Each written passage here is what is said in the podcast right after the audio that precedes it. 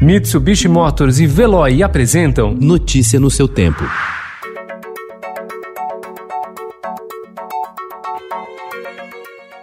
Olá, seja bem-vindo. Hoje é sexta-feira, 18 de setembro de 2020. Eu sou Gustavo Toledo, ao meu lado, Alessandra Romano. E estes são os principais destaques do jornal Estado de São Paulo.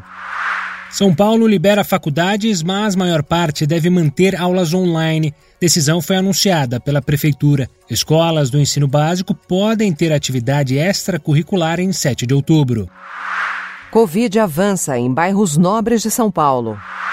Fumaça de queimadas cobre São Paulo. Ventos do centro-oeste e norte espalharam fumaça de queimadas sobre a capital paulista, como em 2019. A chamada chuva negra pode ocorrer.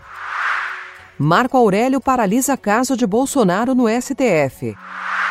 Impeachment de governador avança em Santa Catarina e no Rio de Janeiro. Impasse entre médicos e INSS paralisa perícias. Advogado de carteirinha. O ex-juiz e ex-ministro Sérgio Moro obteve registro na OAB. Ao final de quarentena, poderá atuar em Curitiba. Agricultura quer guias sem crítica à comida processada. Fome cresce no país. Mais de um terço dos brasileiros teve algum grau de insegurança alimentar no biênio 2017-2018.